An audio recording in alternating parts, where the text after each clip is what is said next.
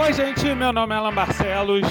Devo dizer que vou abordar aqui um pouco da dinâmica do filme, então é provável que eu fale algum spoiler. Por isso, considere que tem spoiler, volta para ouvir depois que assistir ao filme, que é muito melhor.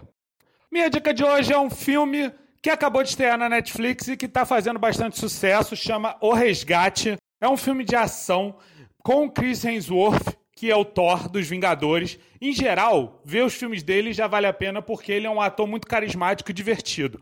Mas o filme também é muito bom. É um filme de ação daqueles que não se vê há muito tempo. Ele tem uma cara um pouco de filmes dos anos 70, aqueles filmes de ação dos anos 70, onde não se usava tanto efeitos visuais e computação gráfica, era tudo muito mais físico e baseado na coreografia, nas cenas de luta, nas perseguições. O filme ele foca muito nisso tanto que tem uma cena que é espetacular, é um plano sequência que dura 12 minutos, é uma perseguição de carro que culmina em luta mano a mano na rua, luta de faca, luta com armas.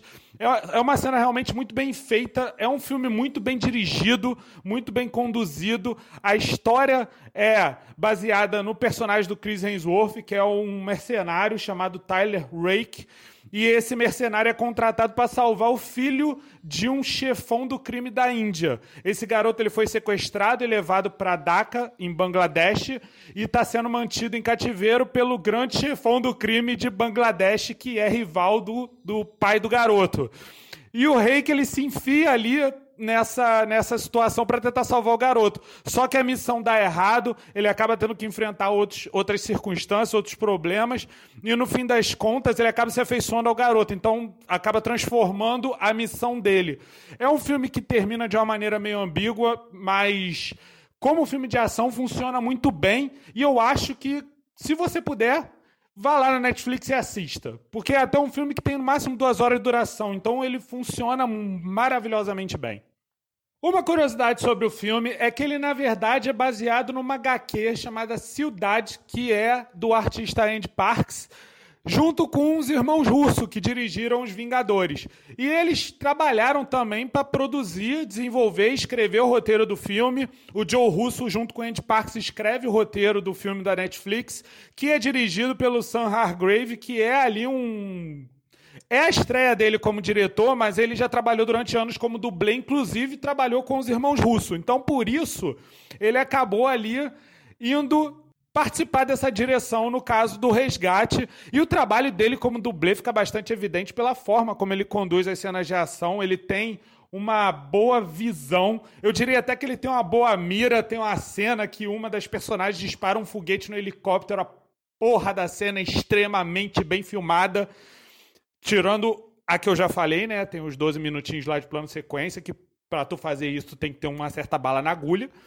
E o filme, na verdade, ele muda um pouco a dinâmica da história em relação à HQ, porque a HQ se passa na cidade do leste, no Paraguai, por isso que o nome dela é Cidade.